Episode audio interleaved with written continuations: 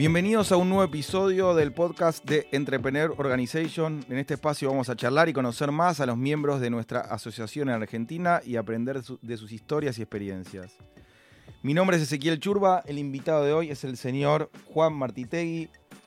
Hace un montón que tenía ganas de que, esté entre nosotros. Hay una anécdota que lo pinta de, cuerpo entero a Juan, que es hace unos meses em, vinieron todos los presidentes de IO a Argentina y brindamos unas charlas. Juan hizo una de las charlas y en tiempo récord se llenó los cupos em, por pedido de, los miembros. Se tuvo que transmitir la charla online. Em, exigimos todos que queríamos otra charla porque nos había interesado el tema. Se hizo una segunda charla, de nuevo se llenó y se tuvo que transmitir online. Y creo que eso muestra muy bien eh, lo interesado y lo intrigante que es todo lo que, lo que desarrolla Juan.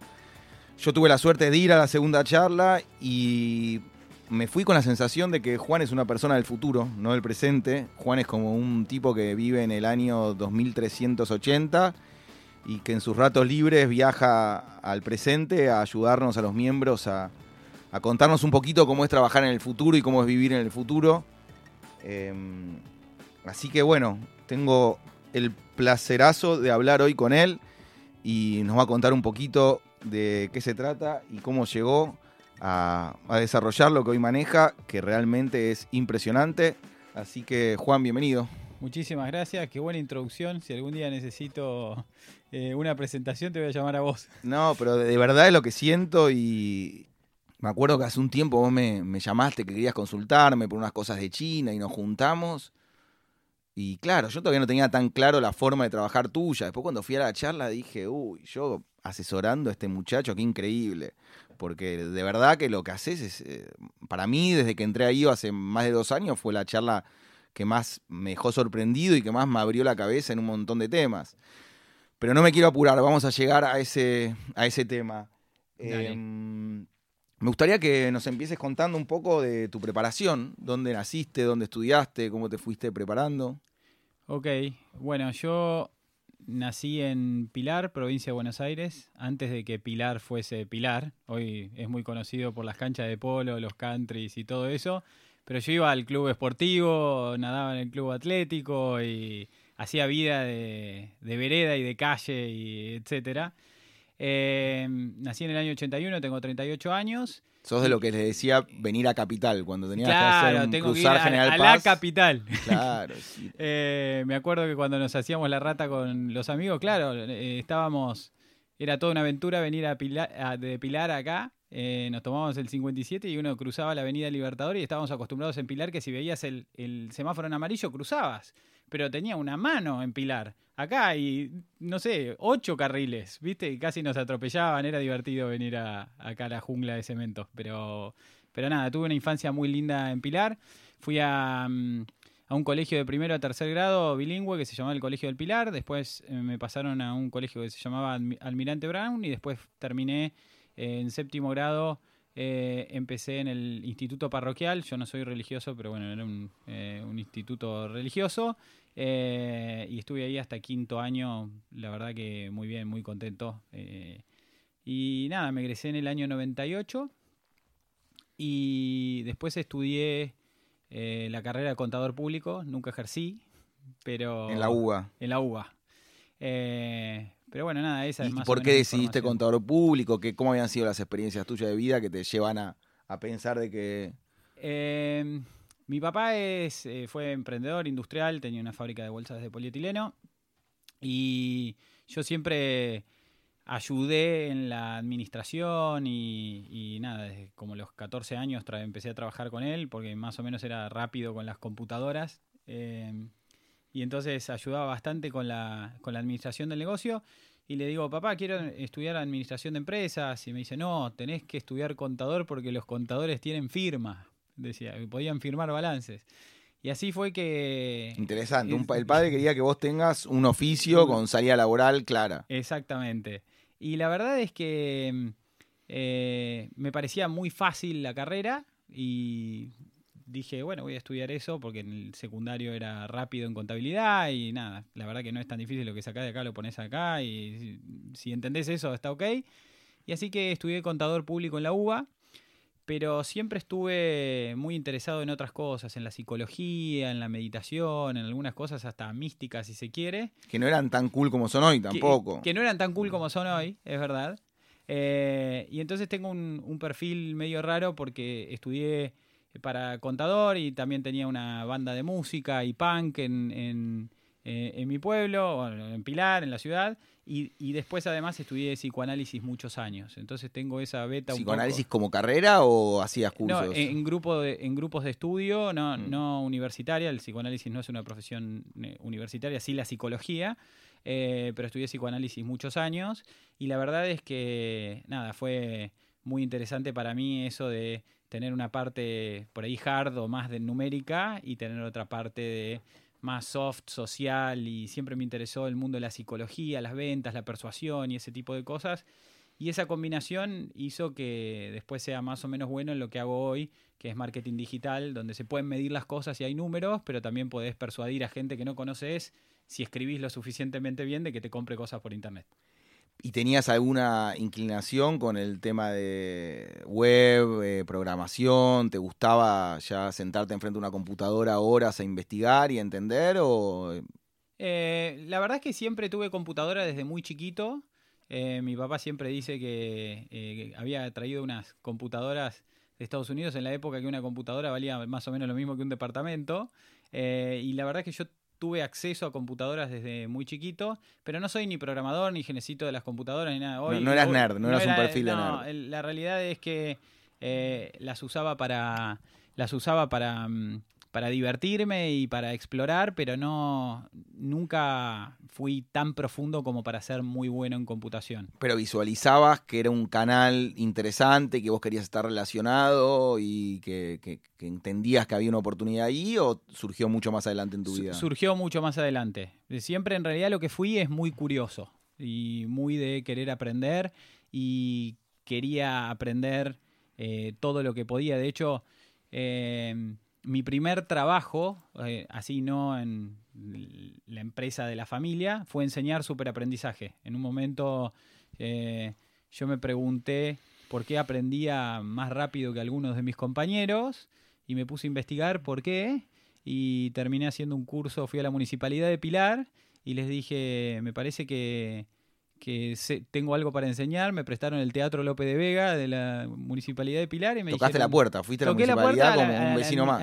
como el Departamento de Cultura y les dije, quiero enseñar algo, yo aprendo más rápido que los demás porque hice estos cursos y leí estos libros y además porque francamente por ahí ya aprendía eh, un poco más rápido que los demás porque tenía más curiosidad y mi primer trabajo fue dar cursos de superaprendizaje ahí en el Teatro López de Vega. Creo que tiene mucho que ver eso con el espíritu emprendedor, porque ir a tocar la puerta, pedir una oportunidad, que, que nazca de vos, es como el, perfil original del emprendedor, que no, no espera tener 5 millones de dólares para empezar un proyecto, que si hay que ir a tocar la puerta y, y sacrificarse y buscar y darle una vuelta, lo hace. Creo que eso eh, eh, debe ser un patrón que repetiste en tu vida como para que las cosas sucedan. Sí, siempre fui medio a pesar de ser medio tímido e introvertido, sí medio caradura en ese sentido de decir, me daba vergüenza lo que sea, pero iba, igual. Luchabas, sí, bueno, en tu charla, si, si algo no se te ve cuando hablas en público, es tímido, es muy divertida tu charla, puteás, hablas. Me acuerdo que aclaraste la charla que yo fui y dijiste, bueno, yo hablo como pienso, el que le guste bien, el que no, no, y se, era como realmente sentir que estabas con un amigo charlando, no son esas charlas duras con proyecciones, sino como y creo que de esa manera también entra mucho mejor el conocimiento, porque lo sentís como algo más normal. Sí, la, verdad que creo que después con los años uno fui empezando mi carrera, me llevó a dar un montón de charlas, a hacer consultorías y, a dar entrenamientos para muchísima gente. Y nada, me di cuenta que tenía que ser entretenido y, cristalino en cómo soy. Y bueno, puteo y, digo lo necesario para que genere el impacto y para que la gente se acuerde y para que la gente aprenda. Entonces, nada, así. ¿Y cómo fue tu experiencia en la UBA? ¿Te, recibiste? ¿Terminaste la carrera? ¿Es algo que volverías a hacer? ¿Hoy preferís la educación privada? ¿Qué, ¿Cómo, cómo lo.? Yo creo que. A ver, cuando yo decidí ir a la UBA. Em, decidí eh, esa universidad porque me parecía, bueno, no podía pagar las, las mejores universidades, o no, Em, y no quería depender, o por ahí si, si mi familia no era que le iba tan mal, pero, pero si me la querían pagar no quería tener esa presión de... Y entonces fui a la UBA y, creo que hoy, como pienso de las universidades, a mí me parece que la UBA no solo y depende de la carrera que estudies, ¿no? Pero no solo te da las herramientas técnicas y el aprendizaje y todo eso, sino que te da también cierta... Las cosas no están hechas fáciles. Eh, y me parece que eso también es parte de em, el espíritu emprendedor y, salir de la zona de confort y, todo eso. Yo soy alguien que, por ejemplo, hoy todos los días me, baño con ducha fría, porque tiene un montón de beneficios, pero además porque hace, eh, hace recordarme que, que, bueno, que hay gente que no tiene agua caliente y que está bueno sufrir un poquito y acostumbrarse a sufrir un poquito, porque no todas las cosas que tenemos que hacer son placenteras. Y acostumbrarse al displacer para mí es una ventaja. Es una terapia, aparte. Yo leí que varios de los CEOs en Silicon Valley eh, practican bañarse con agua fría como una terapia. Sí, sirve, tiene un montón de efectos sobre el estado de ánimo y todo, pero es lo peor que te pasa en el día, ¿viste? Y entonces, eh, si no te gusta, después te acostumbras, pero si no te gusta mucho bañarte con, con agua fría, la verdad es que eh, esa primer tarea que a uno le cuesta muchísimo, viste, cuando estás arrancando, que lo procrastinás y que no lo querés hacer, la verdad que después te resulta más fácil. Y eso de decir, voy a hacer esto que es incómodo y acostumbrarte y, armar ese eh, pathway neuronal, esa, esa conexión en el cerebro donde no le tenés miedo a lo incómodo, me parece que es fundamental. Y hablando un poquito de, del cuerpo sano, que también, como dicen, cuerpo sano, mente sana, vos, aparte de bañarte con agua fría, llevas una alimentación bastante rigurosa. estás muy atento a lo que comes, a lo que metes adentro de tu cuerpo. Bueno, eso, si me veías hace un año, no, era tan así. Pesaba casi 95 kilos. Hoy peso 70, no sé, 71. Eh, y bajé un montón. Eh, dicen, algunos dicen que es la dieta del divorcio, pero para mí eh, se llama dieta cetogénica. y la verdad es que sí, hoy le presto muchísima atención a, lo que como y porque me hace sentirme mejor, rendir mejor, etcétera. Y me sirvió muchísimo también para lucir un poco mejor y uno se ve en el espejo y, le sirve. Eh, pero sos bien consciente de qué vas a meter en tu cuerpo y le ganás a la tentación. O sea, en general. No, siempre, pero, pero cuando la estoy cagando, sé que la estoy cagando, digamos. Y eso de no engañarse a uno mismo está bueno. Y me contabas algo antes de cetosis. Eso, vos podés medir y podés ir buscando este resultado para que la alimentación eh, tenga, tenga una coherencia y, tenga una lógica, ¿no? Sí, básicamente cuando estaba más extremo me pinchaba todos los días el dedo y veía si estaba en estado de cetosis o no, miden los ketones en sangre y eso hace que básicamente el cuerpo, si, si tenés eso, el cuerpo está consumiendo energía de la grasa y no de, del músculo o de azúcares que hay por ahí. Bueno, el que esté interesado en este tipo de dieta lo puede contactar a Juan, que es especialista y que los resultados están a la vista, está buenísimo. Es una dieta que yo empecé hace poco también, pero bueno, me está costando, le, comentaba antes, ser eh, bien riguroso, porque claramente las tentaciones, y sobre todo porque te saca frutas y algunas cosas elementales que, nada, tenemos, yo tengo 37 años y lo tengo que cambiar costumbre desde que nací. Sí, sí, costumbres, conocimientos, eh, yo como cosas con manteca, le pongo sal y la gente dice te vas a morir y, bueno, nada. Pero yo creo que se va a hacer mucho más común que la gente empiece a comer de esta forma. Yo veo eso, vengo de estar en Los Ángeles y hoy en día lo cool, lo canchero es comer bien, alimentarse bien, despertarse temprano, entrenar, acostarse temprano, como que está cambiando esa imagen que teníamos nosotros más de los noventas de, de, de las personas al extremo y cada día, no sé, muy claro el, el, ejemplo de Whole Foods, que lo que lo compra Google, Amazon, Amazon perdón, y se, está se convirtió en un monstruo. Y lo que principalmente promueve es eso, la alimentación sana, eligen lo que hay en las góndolas, te venden comida preparada, que es comida sana, pero riquísima. Entonces, creo que esa es la tendencia que viene. Y mientras estudiabas en la UBA ya estabas trabajando, empezabas a buscar un camino laboral, hacías horas en la empresa de la familia. Hacía horas en la empresa de la familia y después, bueno, me empecé a pelear con mi papá, con, eh, no nos llevábamos del todo bien y me fui a trabajar. Eh, mi primer trabajo fue en, en realidad fue en un call center, mi primer trabajo que no está en mi currículum, pero fui un día al call center eh, y el segundo día que estaba yendo, me llaman de IBM diciendo que había quedado en las entrevistas que había hecho y llamé al call center y dije, eh, no voy a ir, la semana, y a la semana siguiente eh, empecé en IBM.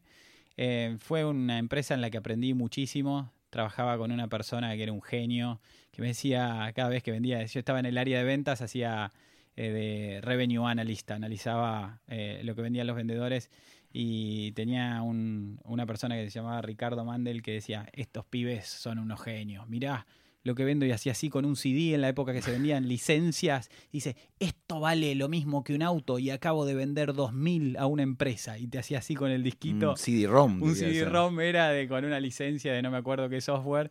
Eh, y ahí me di cuenta también el valor de lo intangible, de, de las ideas, del software, de cosas que no necesariamente son industria tan pesada, que podían tener muchísimo valor. Eh, y nada, eh, la verdad que, aprendí muchísimo ahí. Me acuerdo también de una vez que fui a rendir un examen y voy con el certificado de examen a, mi jefe que se llamaba Jorge Teodoro. Todavía me acuerdo, le doy el certificado de examen y veo que el tipo lo rompe en mi cara y lo tira al tacho de basura, lo hace un papel, un bollito, lo tira al tacho de basura y me dice, pibe, acá confiamos en la gente. Y lo tiró. Y me quedó muy marcado. Ese, fue, probablemente tuve dos o tres diálogos con, con, con esa persona pero me quedó muy marcado eso. Y después cuando, cuando estaba en, en IBM me ofrecieron trabajo en una petrolera. ¿Cuánto tiempo estuviste en IBM? Estuve en IBM como unos cuatro o cinco meses. Eh, y me ofrecieron trabajo en una petrolera, que me acuerdo que la diferencia de sueldo era, no sé, como 200, 300 pesos, que en ese momento eran dólares, eh, y te daba para pagar la cuota de un departamento esa diferencia. Eh, chiquito, pero era más o menos, y me cambié. Y me cambié de IBM a esta petrolera, que la una empresa más chica. No, una empresa, sí, más chica que IBM, pero una empresa bastante grande, Pride International. Eh, y, lo que me di cuenta ahí es la importancia de estar con, con compañeros y en un laburo que a uno le gustaba, porque salía de la empresa y lloraba todos los días porque dije me equivoqué de salir de IBM donde la pasaba bien y aprendía y todo. Y aunque ganaba más, eh, realmente no era tan satisfactorio la... aparte IBM y Microsoft en ese momento se estaban realmente comiendo al mundo, venían creciendo unas tasas que no tenían ni sentido. Sí, es, eh, era, eran empresas muy interesantes para trabajar, especialmente acá en Argentina tenían un montón de beneficios y pasar a una industria más dura eh, nada, fue, fue difícil con un montón de burocracia, escuchar a gente ahí eh, gritarle en el teléfono a otro, yo no te pago para que pienses y cosas así. Eh, era una cultura un poco más dura, pero, pero también aprendí muchísimo en, esa empresa y aprendí también que, bueno, que es importante pasarla bien donde uno está trabajando.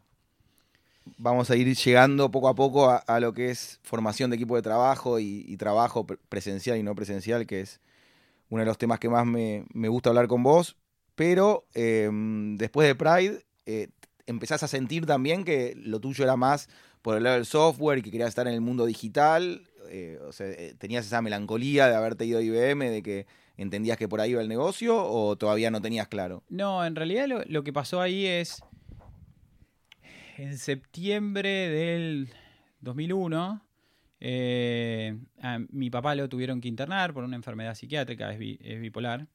Eh, hizo un, digamos, hizo un lío grande. Eh, y la verdad es que me tuve que hacer cargo de ciertas cosas de la familia y tuve que renunciar y estuve como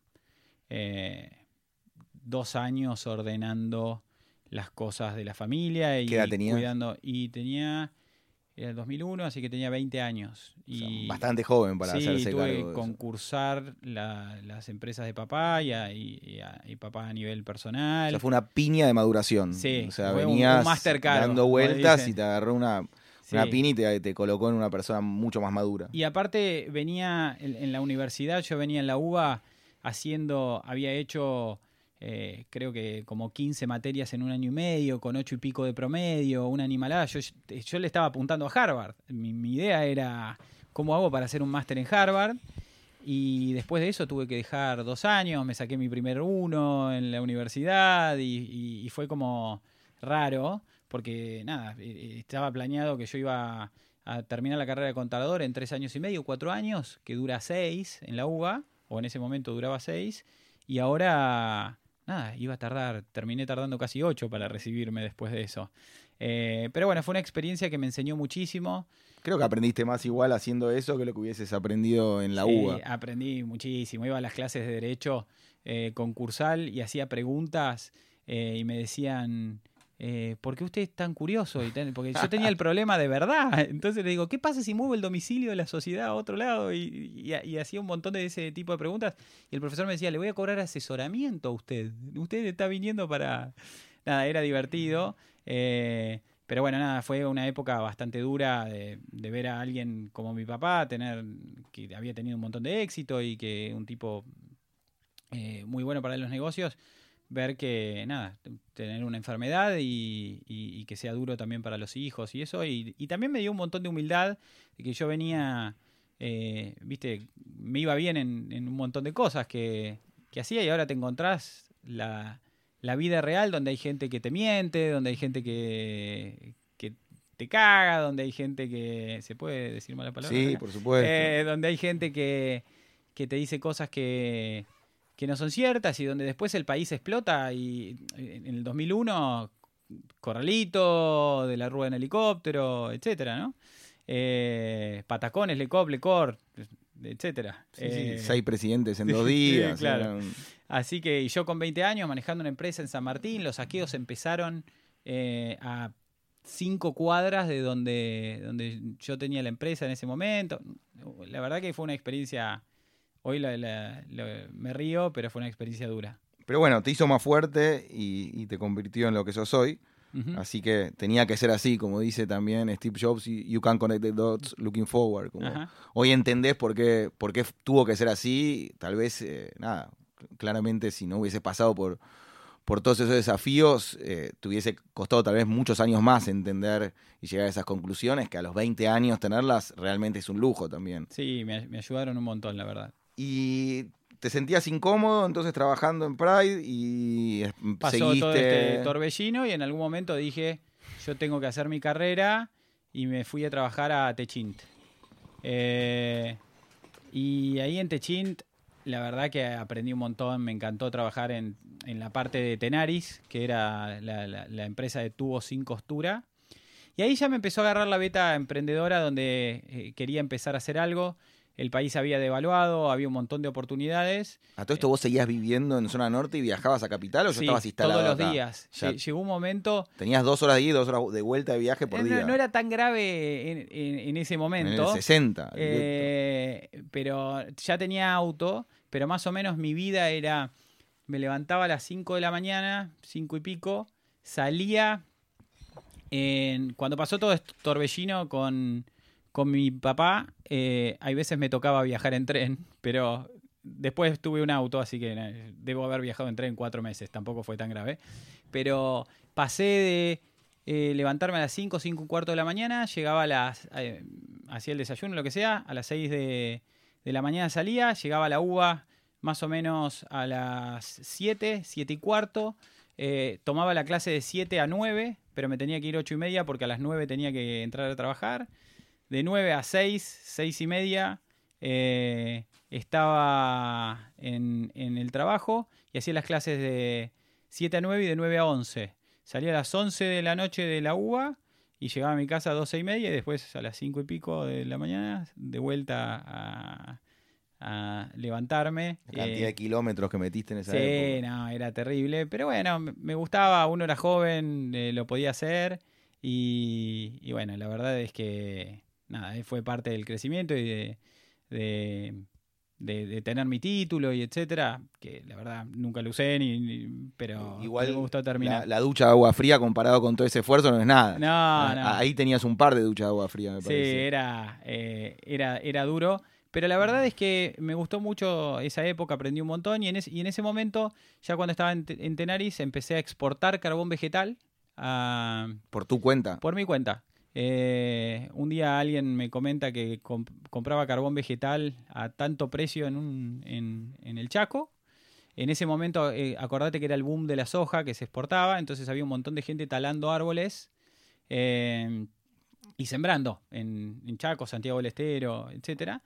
Y entonces a mí se me ocurrió que la gente que estaban talando esos árboles, obviamente los argentinos, en vez de hacer piso de madera y cosas así, los prendemos fuego y hacemos carbón.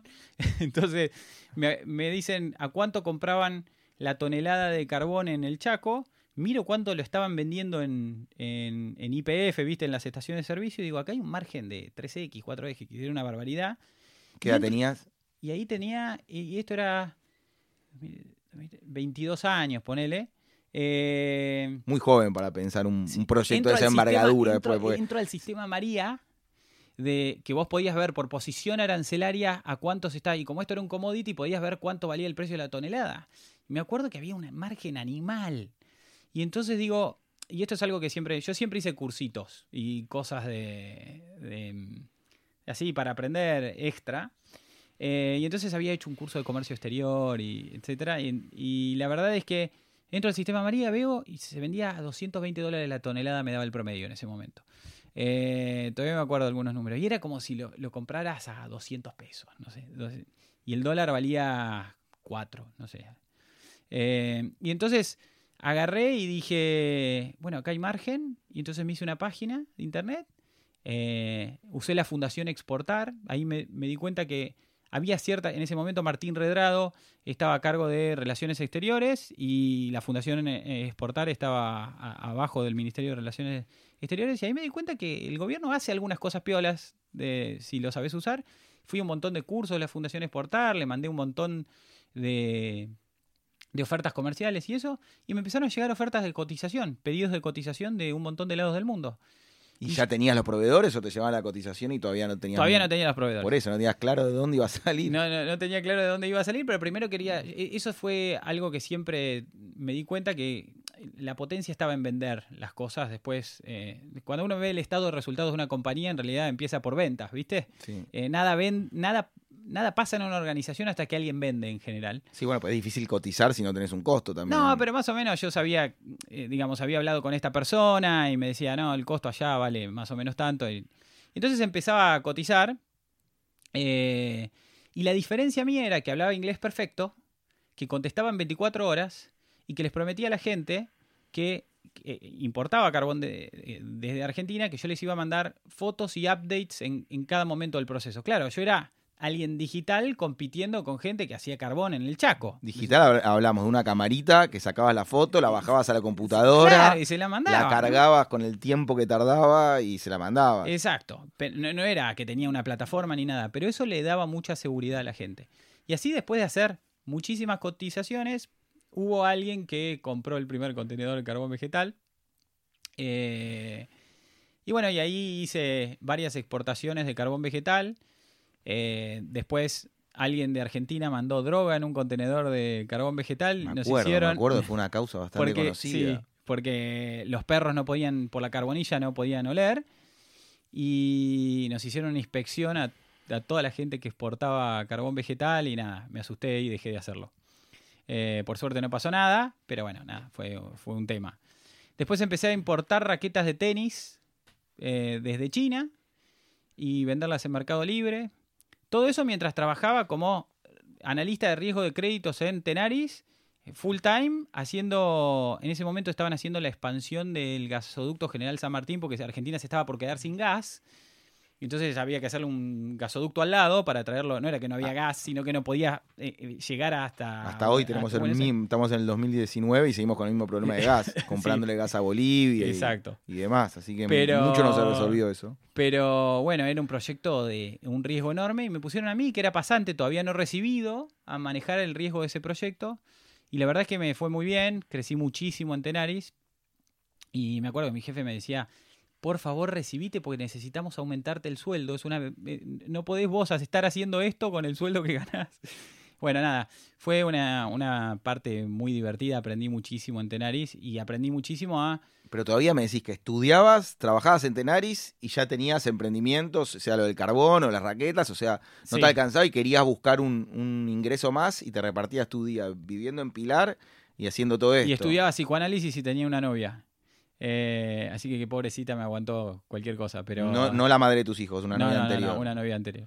Eh, así que nada, la verdad es que fue una época bastante, ocupada de mi vida, pero también de muchísimo crecimiento, donde me exigí muchísimo, donde aprendí muchísimo sobre mí también y sobre gestionar mi tiempo y eso. Pero el consejo para muchos emprendedores que escuchan es animarse, porque si nosotros hacemos una encuesta hoy de 200 chicos de, de 20 años, ¿quién se, se, le ocurriría o se animaría a hacer una exportación de, carbón o de empezar una empresa de venta de containers? Digo, siempre lo vemos muy lejano. Entonces, en tu caso fue como animarse, jugar y, darle para adelante. Sí, al, fin y al cabo es información, ¿viste? Yo siempre digo, si, si hay alguien que lo está haciendo, siempre mucha gente me dice, bueno, yo quiero lograr algo. Mucha gente se pregunta qué tengo que hacer, cómo lo tengo que hacer. Y yo en realidad siempre digo, bueno, ¿quién lo está haciendo? Y entonces trato de aprender de esa persona. Mi primera pregunta es quién, no qué o cómo. Porque si figuro quién, puedo mirar lo que está haciendo y tratar de, de hacer algo parecido. Entonces digo, ya, llegaremos, pero básicamente tu negocio hoy en día es eso, comparar precio y vender y hacer publicidad y vender al, mejor margen posible. Sí, eh, y entonces siempre tuve un, approach muy de, de, construir la realidad y ver lo que está pasando y, y partirlo en cosas chiquitas, simples y ver si lo, lo puedo replicar, ¿no? Pero bueno, me gusta ver ese nivel de esfuerzo que le, le estabas poniendo a la vida en una época donde somos esponjas y donde nuestro cuerpo es mucho más flexible y donde tenés la fuerza, el tiempo y, demás para hacer y que, nada, veo un montón de, adolescentes o de jóvenes que eh, tienen como una característica mucho más vaga de, vivir. Si están estudiando y pegan un laburito mediodía, digo que ese espíritu emprendedor que ya aparece y que ya te empujaba a hacer estos desafíos, es, una inspiración para que se den cuenta de que hay que sacrificarse y sobre todo cuando el cuerpo te lo permite más que nunca, cuando sos joven.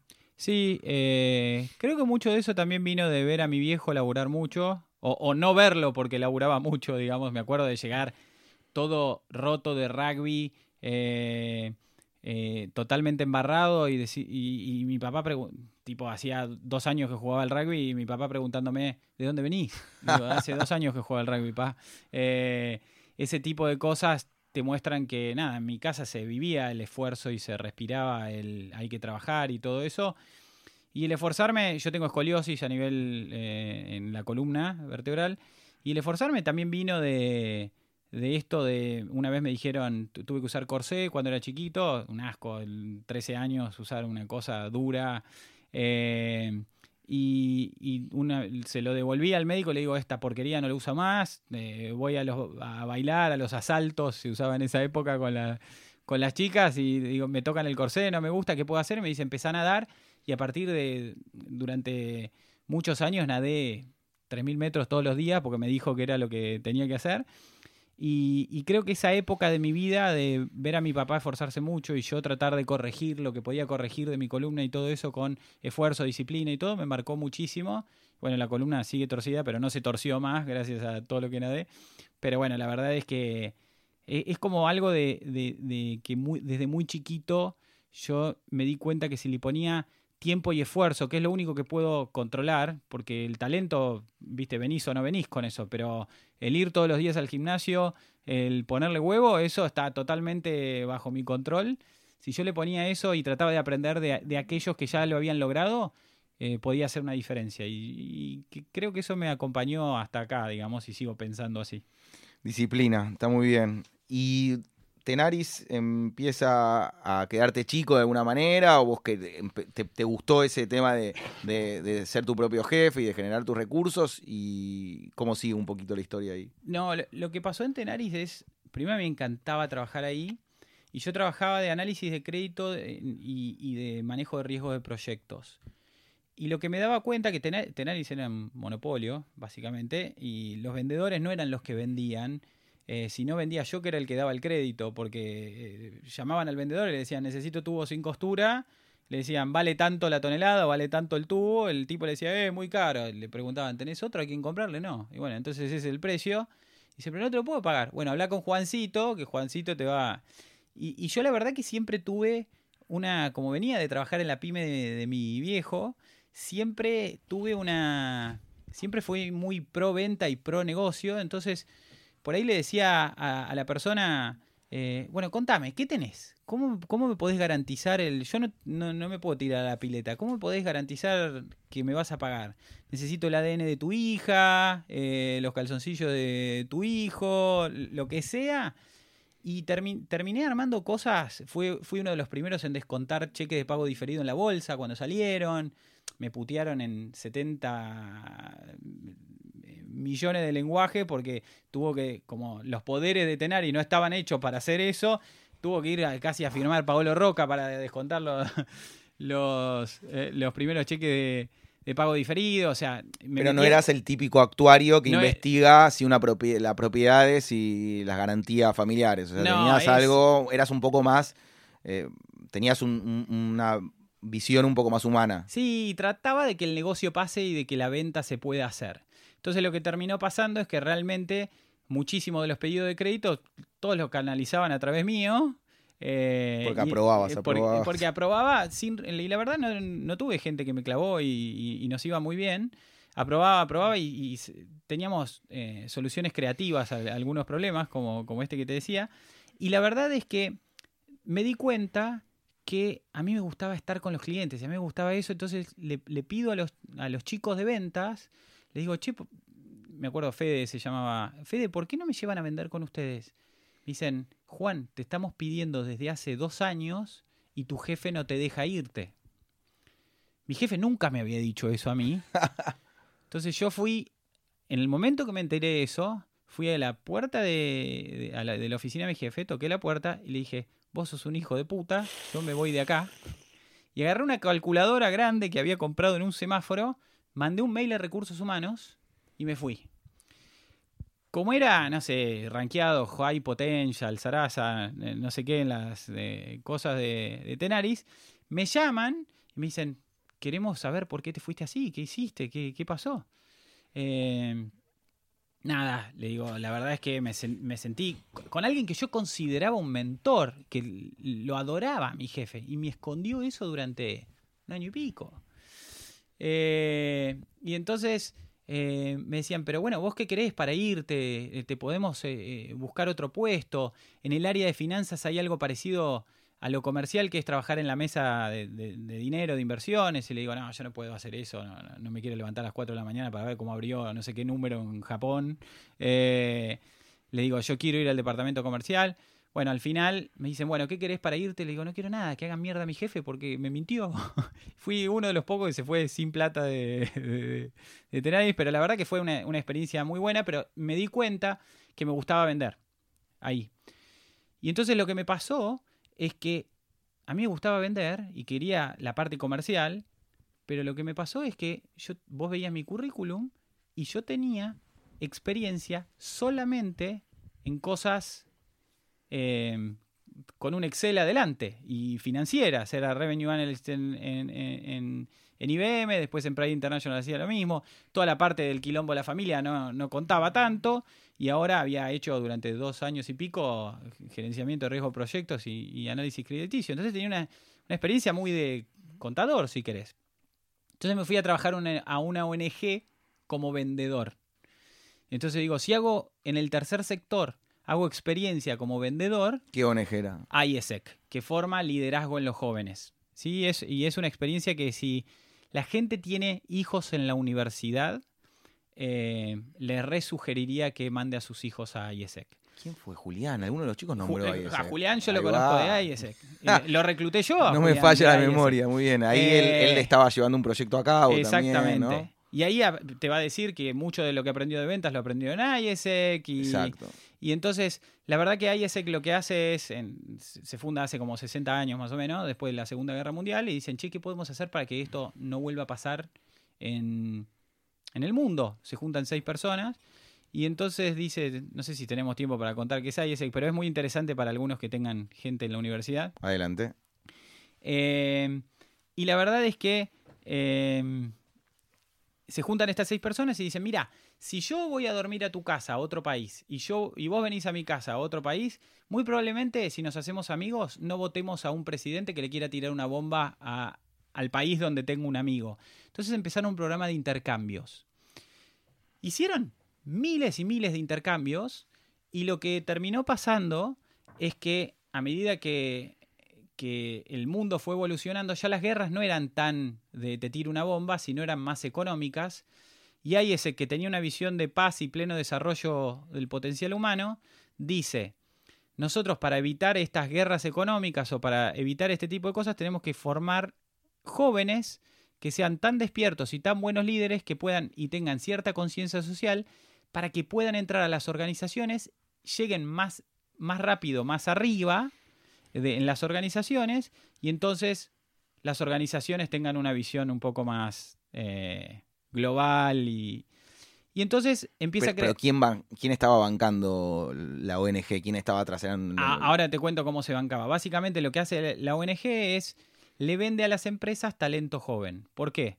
Porque yo tenía 24 años, 27, 20, ¿cuánto tenés? 25 años y a mí me tocó armar el capítulo local de, de Buenos Aires y salir a reclutar miembros, a entrenarlos en IESEC, a ofrecerles a las empresas en ese momento eh, teníamos un programa de exportación donde le decíamos, vos, Ezequiel, ¿querés eh, eh, exportar a China? Te traigo un chino a trabajar acá, que él se paga el pasaje y además tuvo esta experiencia de formar un comité, reclutar gente, etcétera.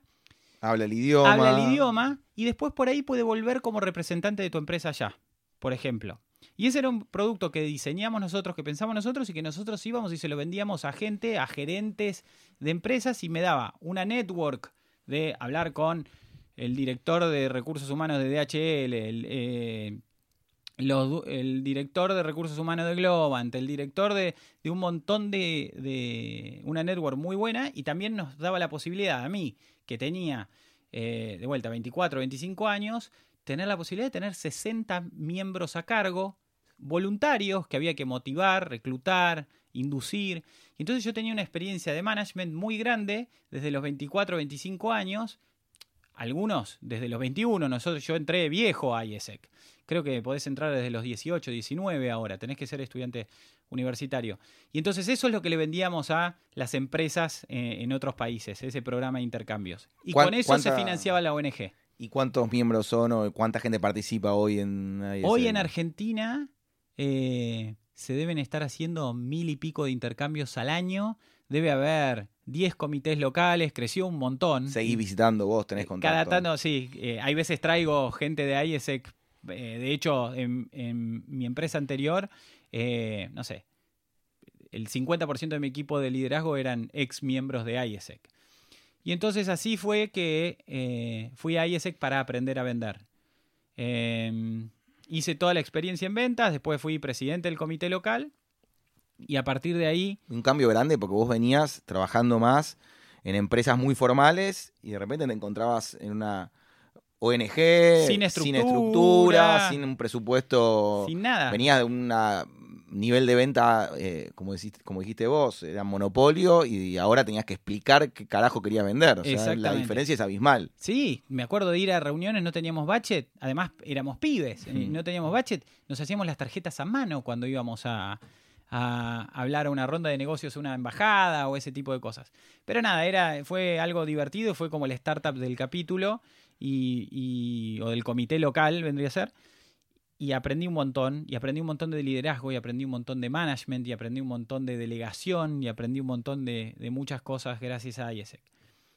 Cuando termina esa experiencia eh, en, en IESEC, em, em, entro a Telefónica, y me acuerdo que yo iba a, las entrevistas en Telefónica y me decían, ¿qué querés hacer? Y yo decía, quiero vender. Y me decían, marketing. No, no, tocar la puerta y vender. Eh, me decían, pero campañas de publicidad. No, no, quiero vender, no hay posiciones para vendedores. Y eran, no sé, como 25.000 pibes aplicaban a Telefónica cada año. No sé cuántos decían esos en la, entrevista. Y terminé vendiendo soluciones de tecnología al gobierno de la ciudad de Buenos Aires y a Presidencia de la Nación en épocas de elecciones, en Telefónica. Ese fue el año que yo era presidente del comité local en IESEC. O sea, además de hacer eh, mi trabajo en Telefónica, ser joven profesional en Telefónica, tenía el ser el presidente del comité local en Telefónica. Bueno, en IESEC. En IESEC, perdón. Eh, entonces, me fue muy bien ese año, la verdad que el comité creció un montón y yo llegué a mi cuota de ventas, estuvo muy bueno. Y ahí fui, fue que conocí, en, gracias a IESEC, conocí a eh, la persona de reclutamiento de Globant, que le habíamos vendido. Un, momento, ¿te costó volver a, la vida corporativa, a cumplir horarios de punta a punta, a, la formalidad? O... No, estaba acostumbrado eh, de Techín, tenía buena escuela, no, la verdad que no, no pasó nada. Eh, no había estado nunca en ventas en una parte corporativa, digamos, y tampoco en ventas del el gobierno, donde es un ciclo de venta distinto, donde básicamente tenés que tratar de influir en el pliego en vez de... Eh, eh, es distinto cómo se vende, es por licitación, digamos, es, es distinto, pero, pero no fue tan grave, me, gustó muchísimo. Y entonces, por todo el laburo que hice en IES, conocí al, al director de recursos humanos de Globant, y me dice, ¿vos cómo haces para que tener todos estos pibes jóvenes que trabajen gratis para vos? Y bueno, no para mí, pero para IES, para el comité local. Le digo, mirá, creo que es una combinación de esto, esto, esto. Y empezamos a hablar y decide... Globant 2008, que no era el Globant de hoy. No, no, no, era Globant, una empresa chiquita. Eh, bueno, no, no tan chiquita, pero. Pero no, no el monstruo, que, tenemos que hoy, Que cotiza en bolsa y. Unicornio. Exacto. Y... Eh, y bueno, y ahí me contratan como asesor de procesos de reclutamiento para hacer links con las universidades. IESEC tenía una presencia bastante fuerte en las universidades, etc. Y estuve tres o cuatro meses haciendo eso. Eh, y después yo me acuerdo que tenía la idea de yo tengo que usar la red de IESEC para irme a China, porque si yo logro irme a China, eh, la rompo, porque me había ido más o menos bien con lo de las raquetas de tenis y un poco con importaciones, eh, con exportación de carbón vegetal. Si yo logro eso, la voy a romper. Y entonces ahí ese, con estas prácticas profesionales yo empecé a buscar trabajo en China. Pero se podía buscar por Asia Pacífico y no se podía buscar por, por país en ese momento. De nuevo, como el Globan de ese momento, no sé el Globan de hoy, el China de ese momento no era el China no de hoy. No era el China de hoy. Era un China saliendo del comunismo, con muy poca gente que hablaba inglés, con... Mucho más difícil. o sea, una torpeza superior. Pero la oportunidad era más grande si uno entraba tan, tan temprano. Y entonces... Yo viajé 2005 a China por primera vez, por eso y, recuerdo que era como... No, otra cosa. La palabra era inocente, era como un país inocente, que no sabía lo que se le venía con el capitalismo. Exactamente. Y, entonces empecé a buscar hacia Pacífico, hacia Pacífico, hacia Pacífico, y salían unas prácticas profesionales en Malasia, de una empresa que se llamaba Mind Valley, em, que vendía libros eh, digitales por Internet. Y las únicas prácticas que salía cuando buscaba Asia Pacífico eran esas, y algunas de China que no me daban bola, y no me contestaban. Entonces digo, bueno, Malasia, China deben estar más o menos cerca, no están tan cerca, pero bueno, yo pensaba que, iba a poder ir muchas veces a China si iba a Malasia. Estaba soltero vos en ese momento. estaba de novio con eh, alguien de ISE, que después terminó siendo mi, mujer. O sea que si te ibas a vivir afuera, tenías que plantear ese tema. Exacto. Pero como la había conocido en ISEC, ya sabíamos que nos teníamos que ir y dependía de a dónde nos íbamos a, ir de, práctica profesional. Y entonces aplico a esta empresa de marketing por internet y quedo. Em, y bueno, me fui a Malasia. Déjame hacerte una última pregunta de Globant. Eh, ¿Sentiste que Globant iba a llegar a ser lo que soy cuando estuviste ahí adentro y conocías al equipo? ¿Te das cuenta que, había algo especial y distinto de todas las eh, demás empresas? Porque trabajaste en, empresas gigantes, pero claramente la que más creció exponencialmente de todo lo que me nombraste es Globant. ¿Vos te diste cuenta que eso iba a suceder? Era distinto ya de, antes y, y, lo complementario de los founders y la cultura que había y no sé si uno podía proyectar que iban a ser tan grandes, pero, pero sí era una empresa especial. ¿Y te dolía irte o...? No, yo, yo sabía que esto era para algo pasajero y, que yo me quería ir afuera. Y cuando planteé mi contrato, planteé mi contrato así, miren que si me sale la práctica me voy. Y, bueno, nada, pero era una empresa especial, estaba, estaba muy bueno. Y entonces em, me sale la práctica en Malasia, me voy a Malasia, claro, éramos 12 o 13 cuando llegué allá, eh, en Malasia, y era una empresa que estaba tratando de hacer el próximo Facebook, el próximo Twitter, el próximo todo, pero con lo que hacían plata era con un curso de meditación del método Silva en, el mercado inglés. Y les digo... Online. Online. Y les digo, che, yo tengo un poco de experiencia online y haciendo un poco de publicidad en buscadores porque hacía para lo del carbón y, veo que estas campañas están funcionando. ¿Por qué no lo escalamos esto? Me dicen, bueno, dale, escalalo. Y yo, yo me fui, creo que el 8 de abril del 2008 a Malasia. Em, y en diciembre de ese año ya em, facturamos cinco veces más de lo que facturaba. Aclaremos también, porque hay mucha gente joven que, que no tiene esta perspectiva, que en el 2008 la demanda online, la gente que compraba cursos y demás, era infinitamente más chica que hoy. Exacto pero sobre todo también por lo que era la velocidad de la, de la, del ancho de la red, o sea, era más e-, complicado venderle a alguien un curso de meditación online. Exacto, era, era más complicado, pero también había menos competencia, había un montón de cosas que... Pero tecnológicamente vos podías entregar algo similar a lo que existe hoy o era... No, era bastante parecido a lo que existe hoy. Más con descargas, no había más con descargas, sí. Eh, y todavía vendíamos los CDs también, eh, no, solo, no solo digital. Y entonces les digo, che, ¿por qué no empezamos a, escalar esto? Me dicen, dale. Y bueno, yo tenía este background más de persuasión, psicología, etcétera, y también la, la parte de métricas.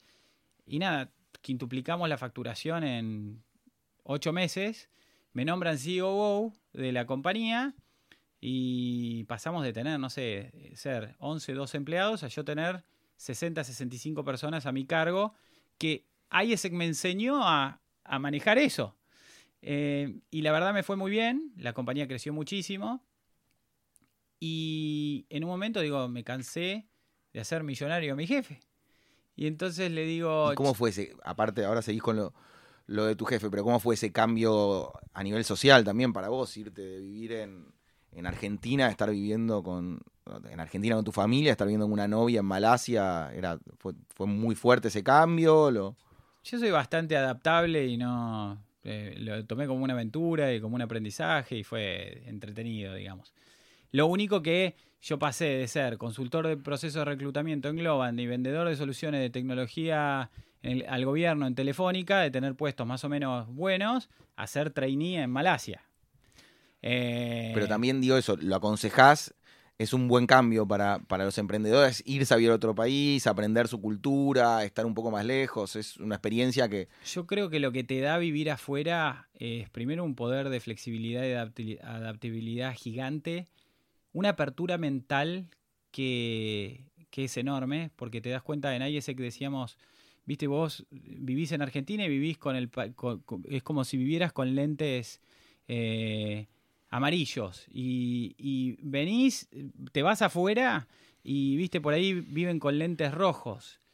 Y después cuando volvés, ya ves el mundo color naranja, porque no lo volvés a ver nunca más de una sola manera. Decís, ¿cómo lo estará viendo este otro tipo? Porque lo que es falta de respeto acá no es falta de respeto allá, porque lo que es gracioso acá no es gracioso allá. Y hay un montón de cosas que vos decís, puta, hay gente que vive una vida y una realidad y unos chistes y una cosa totalmente distinta. Y eso es, cuando pasás de mi único punto de vista es el que vale, a hay un punto de vista que también vale igual, eh, después se podés entender que hay miles más de puntos de vista. Eh, y te ayuda un montón. Yo lo súper recomiendo irse afuera. Además, la vida de expatriado es increíble, porque parece, aunque estés viviendo permanentemente, es como que estás de vacaciones todo el tiempo. Sí, te sorprendes a cada cuadra. No, y, haces cosas los fines de semana porque vos decís, no sé si voy a volver acá y, etcétera. Entonces, eh, nada, la verdad que lo súper recomiendo. Retomemos entonces, te das cuenta que estabas haciendo rico a tu jefe y a la empresa y que tenías el potencial para crear algo similar y, entonces le, digo, che, ¿probaron esto en español? Y me dice, sí, probé y me fue mal. Y no queremos hacer más nada. Le digo, ¿te molesta si pruebo? No, tu tiempo libre, haz lo que quieras. Bueno, yo vasco tosudo, empecé. Eh, y a los dos meses estaba ganando cuatro veces más de lo que me pagaba el pibe. Le digo, che, renuncio. Me dice, no, no te vayas, que no sé qué. ah, yo entendí, él no, no, no te pidió que lo hagas eh, por la empresa, lo, podías hacer algo similar a lo que hacías en inglés ahí, en español y por tu cuenta. porque él había probado y no le había funcionado. Bien. Y entonces... Pero digo, después de ver lo efectivo que había sido vos con el crecimiento de empleados y de facturación, te podría haber dicho, bueno, yo te sponsoreo, lo hacemos juntos y probemos de nuevo. Sí, no le interesó, qué sé yo. Eh, y en ese momento le digo, no, renuncio. Y me dice, no, quédate un año más, un año y pico.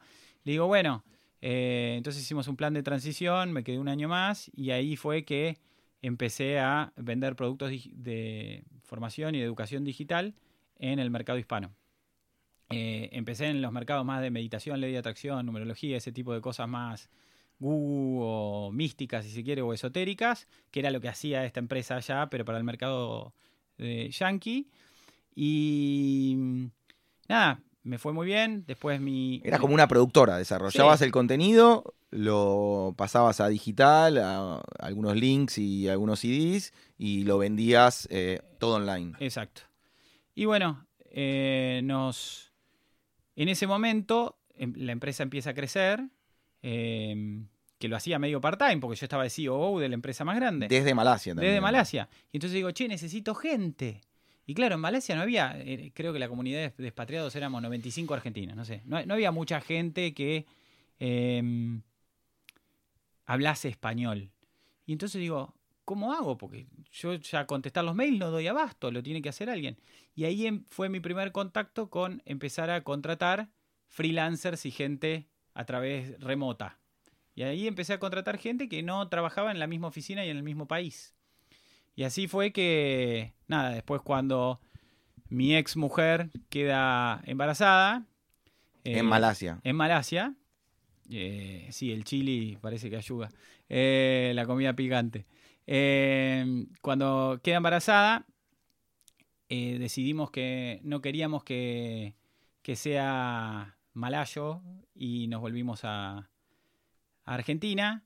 Y cuando nos volvemos a Argentina, digo, che, esto del teletrabajo, fantástico, podés ganar en dólares. Pero la empresa quedó instalada, tu empresa que empezaste quedó instalada ahí y vos te volvías acá o... No, es que no, la empresa era yo y todos los freelancers que tenía alrededor del mundo. Ah, entonces, me vengo acá y digo, pero ¿por qué no hay tantos argentinos haciendo esto? Y entonces em, me di cuenta que, nada, no se conocía el concepto, que era raro. Hoy la gente habla de teletrabajar y nada, Sigue siendo raro. Sigue siendo medio para raro. Vos, para vos es normal, para el otro 99% que fue a la charla el otro día mm. tuya, es rarísimo. Pero cuando vuelvo acá en Argentina decido hacer eso y terminamos haciendo un producto digital, enseñar a teletrabajar que se llamó Virtualianet. Eh, y nada, fue la, escuela más grande de teletrabajo. Eh, tenemos 25.000 alumnos, etcétera. Y hoy está cambiando un poco el modelo y vamos a ver qué hacemos, pero la verdad es que aprendimos muchísimo y ayudamos a un montón de gente a aprender que el teletrabajo es posible, etcétera. Con todo eso, em, me di cuenta en algún momento que ya no me gustaba hacer la cara de los productos y ser yo el que enseñaba y todo eso, y dije, ¿qué puedo hacer? Y empezamos un negocio de e-commerce, que es a lo que me dedico ahora, que Pero básicamente... Contame un poquito más de, de la enseñanza. Cuando volvés de Malasia, buscás una inversión, empezás, a, empezás por tu cuenta, tomaste gente, hiciste una estructura o seguías un poco con esta parte, esta forma flexible? No, siempre esta forma flexible, con los costos fijos lo más bajito posible, con gente que eh, los americanos dicen you eat what you kill, que con, esta, esta mentalidad de eh, yo soy cliente, no tu empleador. Y entonces cuando cuando lo planteas así, la, relación es distinta. El tipo te está tratando de agregar valor y vos estás tratando de tener un proveedor bueno y cumplirle al proveedor. Em, acá en Latinoamérica, lamentablemente, eh, la relación empleado-patrón es demasiado paternalista, si se quiere, y una, una relación cliente-proveedor es, muchísimo más justa, es muchísimo más competitiva, competitiva y muchísimo más y creo que incentiva las cosas correctas en vez de, de, la otra manera. Y entonces, ¿Tenías algún socio? ¿Lo empezaste solo ese proyecto? Bueno, me asocié con, con eh, mi ex jefe eh, y después de dos años terminé comprándole la parte y quedé yo solo. Eh, pero bueno, todo eso me llevó a invertir un montón de plata en publicidad, millones de dólares en publicidad y nos dimos cuenta que lo que te decía, no queríamos ser más la cara del producto, quería moverme a cosas más tangibles, etcétera. Y a partir de ahí creé el negocio de e-commerce, donde básicamente compramos cosas en China y las vendemos en Estados Unidos. También con un equipo virtual, no tenemos oficinas. pero la, parte virtual de enseñanza siguió funcionando sin vos. Eh, hoy, hoy nosotros lo que estamos haciendo, estamos desinvirtiendo de ese negocio para pasar el foco directamente al negocio de e-commerce porque es 20 veces más grande. Eh, y la verdad es que eh, ya se está haciendo tan conocido el teletrabajo y las plataformas empezaron a hacerse tan competitivas que decidimos empezar a invertir mucho más en eh, tratar de crear una marca y tratar de crear algo que tenga más valor que un producto digital, digamos. Y volvés a, de alguna manera, volviste a la raqueta de tenis, pero exponencial y, internacional. Tu idea, fabricar en China eh, productos baratos, venderlos en Estados Unidos, Europa o en el lugar del mundo, aprovecharse del dropshipping y, y de todas las maneras que hay hoy de, de, cobrar y entregar rápidamente. Y básicamente ustedes alguna vez me contaste, pero estaría bueno que, que amplíes, es eh, buscar demanda de productos, comprar y vender. Exacto. Nosotros tratamos de vuelta, es quién está siendo exitoso en determinados productos. Em, y una vez que vemos eso y que vemos que están haciendo publicidad, nosotros sabemos o creemos que lo podemos hacer tan bien o mejor que esas personas y salimos a competirles. Yo me acuerdo el día de la charla con vos, contraste que contaste cómo podías echar gente apretando un botón que dice end contract y se terminaba la relación laboral. Y al otro día yo me tenía que sentar con un chico que trabajaba en, marketing en, en Fight, en mi empresa, hace años, y tuve que sentarme y hablar durante horas y arreglar y negociar y decir, todo el tiempo pensaba en vos y decía, qué lindo sería que mi vida tenga el botón de end contract, porque realmente para nosotros que vivimos en Argentina y que trabajamos es muy traumático tener empleados, porque no solo eh, es un problema echarlos, sino es un problema tomarlos pensando que algún día tal vez lo tenés que echar. Entonces, yo del, en lo que es mío, moda, indumentaria, casi toda la gente tiene un 10% de los empleados que, le gustaría tener si fuese más, más sencillo trabajar, tener relaciones laborales sanas, pero de esta manera, como están dadas las, las circunstancias, es casi imposible. Es un, comprarse un problema constantemente. Eh, la verdad que Argentina no ayuda en nada a eso. Y yo también digo siempre, eh, vos cuando querés contratar a alguien para tu empresa, estás contratando al que vive cerca, no al mejor. Yo cuando salgo a contratar en las plataformas, salgo a contratar al mundo y veo el que es mejor en precio, calidad. Y la gente que me cotiza a mí eh, viene con prontuario público, porque todos los otros clientes lo reitearon y dijeron cuántas estrellitas tiene. Que cuando viene alguien a una entrevista, la verdad que puede ser un gran actor y venderte cualquier cosa. Y, nada, te lo podés comer y, hasta tres, seis meses después, viste, hay puestos que, que no sabes al otro día si es bueno o malo. Ahora, dicho esto, mucha gente mira mi modelo y dice, qué lindo mi modelo, yo quiero tener el botón en contract y todo eso. Yo les digo, miren, las empresas grandes, los Googles, los, recién ahora hay empresas bastante grandes que se están creando ya virtuales. Pero la regla es que para crear una empresa grande y, para crear una empresa muy valiosa, la gente tiene que estar, hasta ahora, tiene que estar en el mismo cuarto o, muy cerca. Pero yo creo que cada vez eso va a ir cambiando. Y después también te das cuenta que, nada, si tenés una empresa que es lo suficientemente grande, que tiene dos oficinas, esas personas también están teletrabajando porque no están en el mismo lugar y tienen que colaborar igual. Entonces yo creo que va a ir migrando, pero cuando la gente dice, ay, mira qué lindo tu modelo, no sé, bueno, pero mi modelo no necesariamente es mejor que los demás. Es una herramienta que creo que todos tendrían que saber que existe y poder utilizar, pero no soy un defensor a ultranza de tener el botón en contract. Y además, uno a veces termina trabajando con gente que le gusta compartir tiempo, que es amigo, que es conocido, que, que eso también hace que sea más difícil echarlos después también.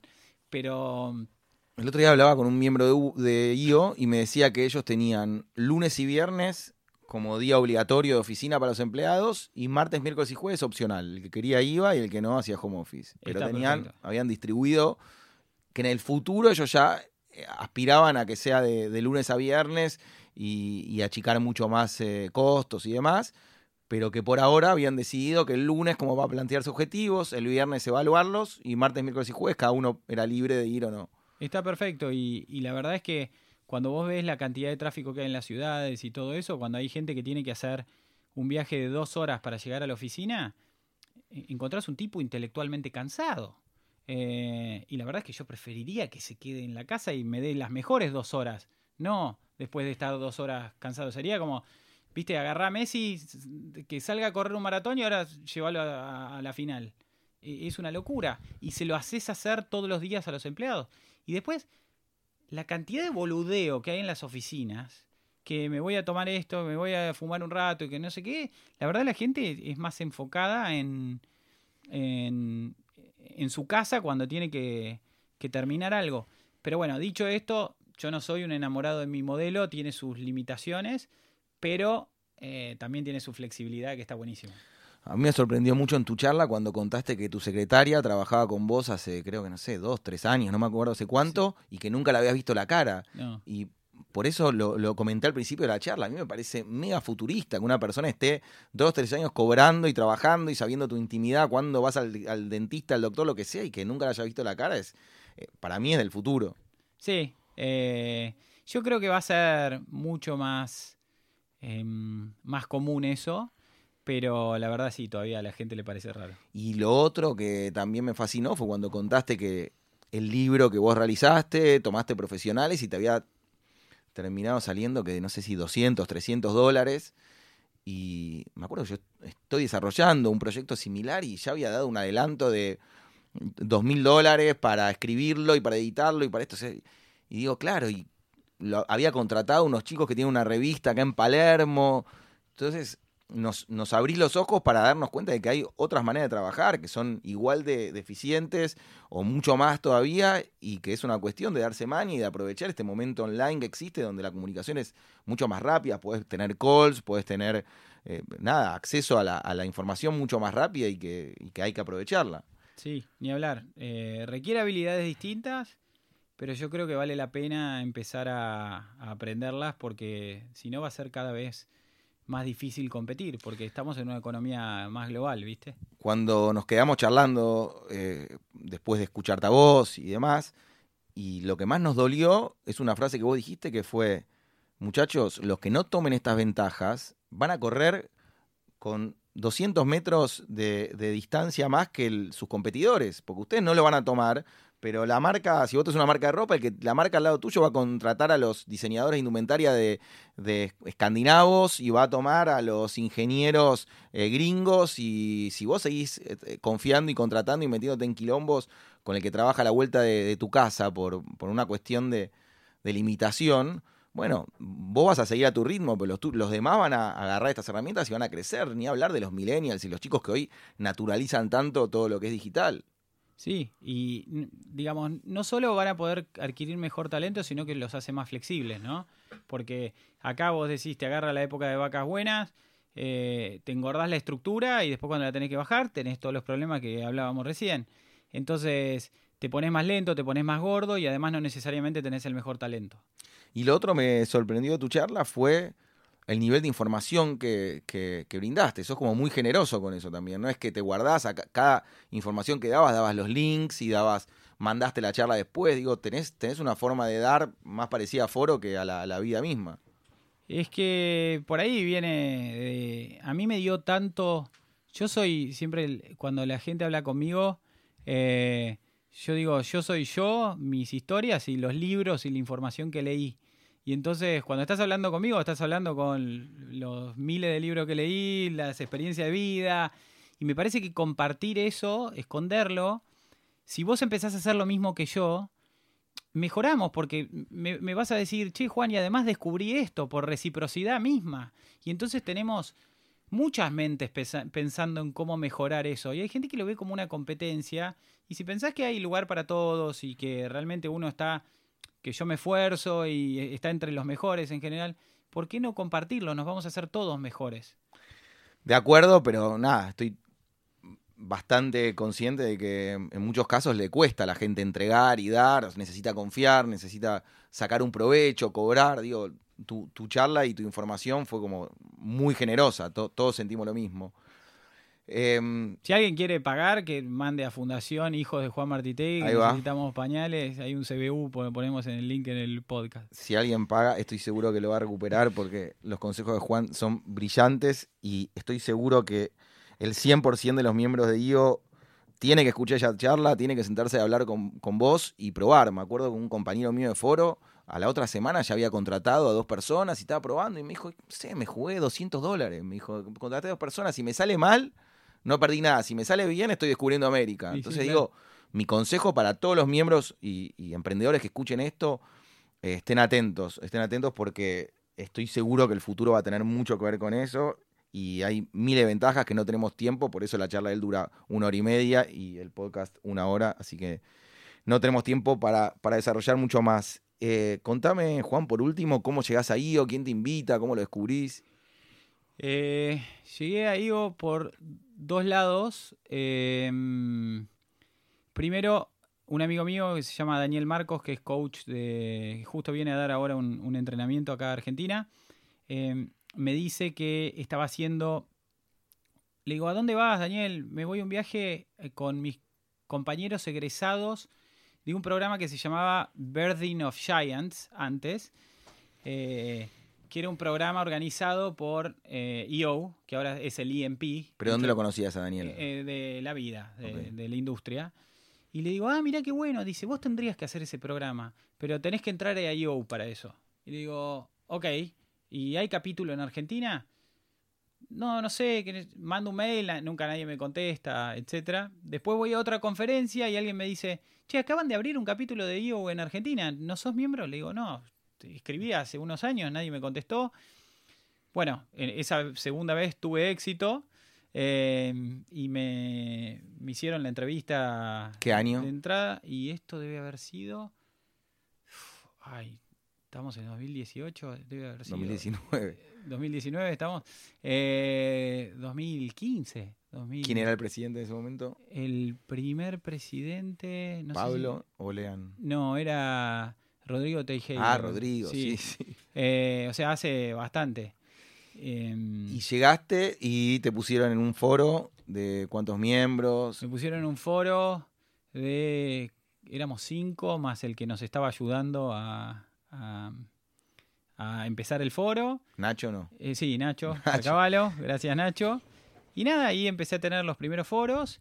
Pero yo había entrado a IO para ir al EMP, al, programa este de, eh, que es en, un lugar divino, que es eh, en el MIT Endicott House.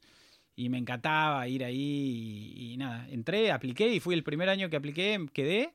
Y... O sea, eras miembro de IO y averiguaste el curso, te anotaste. el curso, anoté y creo que uno aplicando desde acá, desde Sudacalandia, tiene alguna, eh, alguna preferencia porque quieren tener diversidad. Y bueno, nada. ¿Era un eh, curso presencial? ¿Tenías que viajar? Curso, tenés que eh, viajar, son tres años, una semana por año. Y nada, tenés a tus compañeros del EMP, que está buenísimo. Nacho lo hizo. Nacho también lo hizo y después, nada, yo cuando volví dije, che, lo tienen que hacer todos porque está buenísimo. y, si tuviera que decir, es una de las mejores cosas que para mí tiene IO para, para ofrecer. Em, ahora están haciendo un programa parecido en Harvard y, yo creo que muchísima gente no le saca provecho a estos programas de, de de de educación internacional que básicamente no podrías juntar a todos esos speakers en tu empresa o ni, aunque los quieras pagar en una semana, digamos, porque es difícil, pero como es IO, hay alguien que se encarga de la agenda y van esos speakers y ir al MIT en the Code House a tener un retreat ahí, sí, lo podés alquilar, pero es medio difícil. Entonces la verdad es que terminas teniendo una experiencia de aprendizaje muy exclusiva con emprendedores de, todo el mundo. Yo estaba con gente que tenía compañías que cotizaban en bolsa y gente que recién que estaban arrancando y rajuñaban el millón de dólares para, de facturación. Eh, gente que eh, tenía empresas familiares, imperios, que vos le decís, eh, había uno que me acuerdo, que no me olvido más, Tony, de Kenia era Tony. digo, Tony, ¿vos qué haces? Tengo una empresita de seguridad en Kenia. Digo, ¿así? Ah, ¿Cuántos empleados tenés? 7000, me dice. Era un ejército paramilitar, tiene 7000 pibes armados que le responden a, las órdenes de él. Bueno, nada, te encontrás con esas cosas. O alguien que dice, ah, no, yo vendo camisas en India. ¿Cuántos son? 25.000 empleados. Y otro dice, nada, yo tengo 25 empresas. Y nada, hizo la mitad de la obra pública de Filipinas. Cosas así en, en mi clase de, de EMP. Está buenísimo. ¿Hiciste algún otro curso? ¿Viajaste a algún GLC? fuiste miembro del board. Fui miembro del board, que también es una experiencia alucinante. ¿De cuál? Eh, fui miembro del board de eh, con Rodrigo, con Lean Cesac, con Pablo Orlando y ya está, creo. Ah, Bien, igual es un montón. Sí, sí. Eh, hice learning, hice alianzas en un momento. La verdad que estuvo, estuvo bueno. ¿Viajaste a algún GLC? Y fui a un GLC. ¿A cuál? a uno en San Diego. También buena experiencia. También muy buena experiencia. Eh, la verdad que ver nada, el tipo de eventos que cerrar un estadio de béisbol para que vaya yo ahí y uno poder recorrerlo. La verdad que hacen algunas cosas que tiran la casa por la ventana y está buenísimo. Es que yo cuando recibimos acá, que ya este año pasó dos veces, recibir al, capítulo de Chicago o a los presidentes de todo el mundo de IO, y constantemente te dicen eso, buscar afuera, buscar fuera de IO, buscar, no, no te quedes con el foro, no te quedes con el learning, sacale jugo a los cursos y eh, siento que uno de los objetivos principales de este podcast era que gente como vos cuente esta experiencia porque a mí personalmente me da miedo ir a, MIT, digo, no sé si tengo el tiempo, si tengo la fuerza, si tengo ganas de volver a aprender, a sentarme a estudiar. Entonces, cuando vos venís y decís, no, pará, es una semana, después lo puedes hacer en tu casa, eso puede motivar a un montón de, miembros a acercarse. Yo creo que si limitas la experiencia de IO solamente al foro, te estás perdiendo un montón de IO, un montón.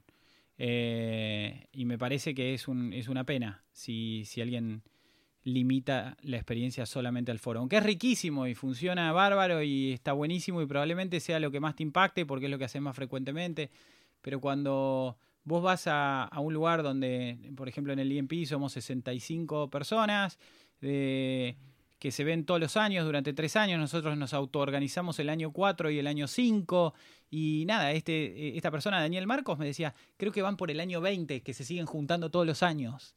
Eh, y por ese programa creo que pasaron seis billonarios que te decían, yo estaba, te dicen, eh, la persona que era billonaria estaba sentada en esa silla. Eh, nada, está buenísimo. Y a vos, este, negocio de, trading que haces hoy y de venta online, eh, ¿te ayudó a armar las bases el curso ese o fue paralelo? Muchísimo, muchísimo de lo que hago yo hoy en cualquier cosa que arranco viene de conceptos que yo aprendí en el IMP. Y muchísimos problemas que tenían mis negocios em, los pude resolver gracias al IMP. Cosas, conocí un coach de liderazgo que básicamente mi equipo yo los odiaba, ellos me odiaban, tenía un montón de problemas. imagínate alguien que decide teletrabajar y no, verle la cara a la gente y todo, tiene una personalidad media particular. Em, y, conocí un coach de liderazgo que la verdad me cambió la vida, si te tengo que decir, y lo conocí en el IMP. Y tuve sesiones individuales me explicó cuál era el problema que tenía, cómo resolverlo, me dijo, lee estos dos libros, te van a cambiar la forma de pensar, lo hice y en dos meses mi equipo decían, no podemos, no podemos creer el cambio, no sabemos qué te pasó, pero ahora sos una persona. Y yo también los quería más a ellos. Y entonces cosas y problemas que yo tenía y de formas de cómo tenía de ver la empresa, este, este curso nos ayudó, me ayudó a mí y a, y a mi empresa muchísimo a cambiar ciertas cosas que estaban rotas. Así que se los recontra recomiendo y por eso digo, si estás limitando IO solo al foro, creo que te estás perdiendo una parte muy importante. Nos pasamos casi 20 minutos. Eh, sabía que iba a pasar esto con Juan y si fuese por mí me quedaría hablando tres horas más y seguiría sin entender ni el 10% de esa cabeza que tiene. Eh, Juan realmente es una persona que admiro, que aprecio, es un genio. Si tiene la posibilidad de charlar o invitarlo, eh, va a ser un cambio radical en, la empresa y en la forma de trabajar, porque te lo dije al principio de la charla y te lo repito, yo te veo como una persona del futuro y para nosotros los miembros del presente es una iluminación poder aplicar o, entender eh, estas, estructuras que vos proponés. Em, así que te agradezco por tu tiempo, por venir. Ojalá que, sea útil para los que escuchen y, que yo se, te acompañe y se modernice al, al, mismo ritmo que lo estás haciendo vos. Y nada, muchas gracias. Muchísimas gracias a vos y de verdad gracias por el esfuerzo que le estás poniendo porque creo que le recibe al capítulo y a todo. Me gustaría que termine siendo una iniciativa más global, que esto pase en todos los capítulos y creo que va a pasar. Ojalá. Muchas gracias, Juan. Gracias a vos.